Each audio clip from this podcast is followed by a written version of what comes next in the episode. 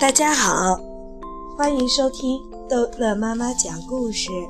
今天逗乐妈妈要讲的是《淘气包马小跳暑假奇遇之调查穿山甲》。小非洲有两天没有来找马小跳玩了，马小跳以为他病了，就到他家去看他。小非洲果然躺在床上。小非洲，你病了吗？马小跳去摸小非洲的额头，不烧呀。小非洲睡得正香，流了一大口口水在枕头上。那两只招风大耳朵还能像猫耳朵一样一动一动的。马小跳去拉小非洲的耳朵，起来起来，别别！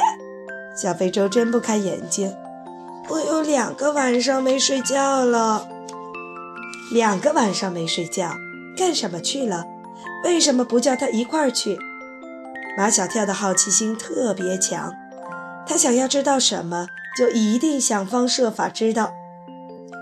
马小跳捏了根纸条，插进小非洲的鼻孔里，不停地转动。小非洲连打几个喷嚏，翻了个身，又睡过去了。马小跳趴在小非洲的身上。捏住他的两个鼻孔，不让他呼吸。可小非洲张开大嘴巴，嘴巴能出气也能吸气，还是不行。马小跳又用喇叭对着小非洲的耳朵拼命地吹，腮帮子都吹疼了。小非洲还是一点反应都没有。马小跳要下毒手了，他去厨房舀了一勺红红的辣椒面，灌进小非洲的嘴里。小非洲惨叫一声，跳下床来，冲出去吐掉嘴里的辣椒面，又咕咚咕咚喝了一肚子的凉水，还是被辣得在地上跳来跳去。小非洲这会儿是彻底清醒过来了，只是还说不出话来。马小跳赶紧往他嘴里放了一块杏仁巧克力，杏仁巧克力吃完了，小非洲也能说出话来了。马小跳开始审问小非洲：“你说，两个晚上都没睡觉，干什么去啦？”小非洲警觉地朝四处看看，确定他爸爸妈妈都不在家后，这才告诉马小跳：“我跟爸爸进山了。”马小跳不高兴了：“进山为什么不叫上我？我俩还不是好朋友吗？”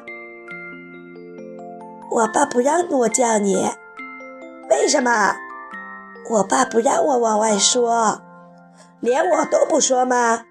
马小跳威胁小非洲：“如果你不对我说，我们从此不做好朋友。”小非洲显出很难受的样子，就像拉屎拉不出来的表情。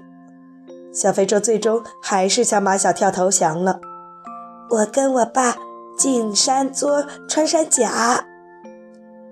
捉穿山甲做什么？穿山甲的肉是高级补品，穿山甲的鳞可以做药材。小非洲，你们的胆子好大！马小跳把小非洲吓住了。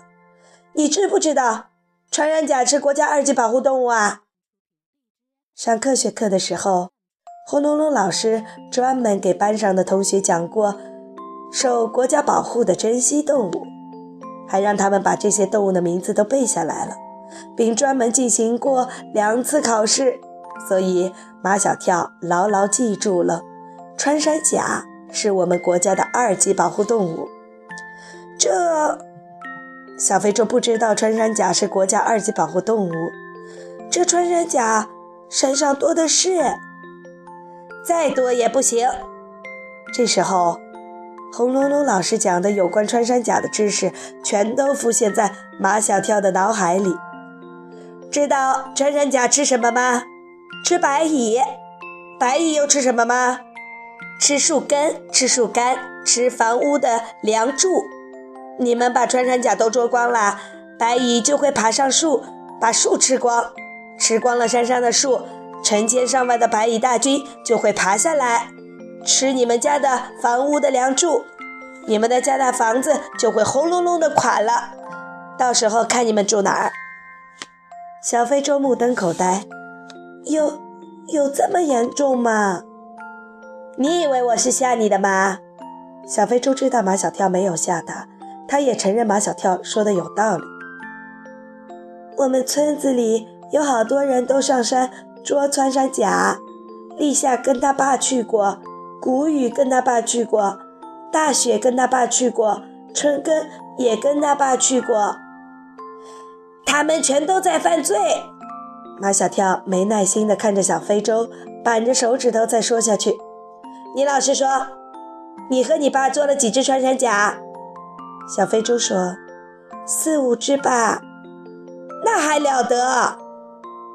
马小跳叫了起来：“一个晚上你们就做了四五只，一年三百六十五天，那你们是不是要捉差不多两千只的穿山甲？真是罪大恶极！”不，不能这么算。小非洲很害怕担这样的罪名。穿山甲只有夏天好捉，因为夏天天气热，穿山甲打洞只有一米深。等天气凉，穿山甲打的洞就有十几米深，就不那么好捉了。马小跳要看小非洲捉的穿山甲，小非洲说他爸爸一早就拿去卖了，卖到哪里去啦？野味餐厅，但我不知道是哪一家。我们一家一家的去找，怎么找呀？小非洲嫌麻烦，野味餐厅那么多。小非洲，你已经犯下了罪，你想不想将功赎罪？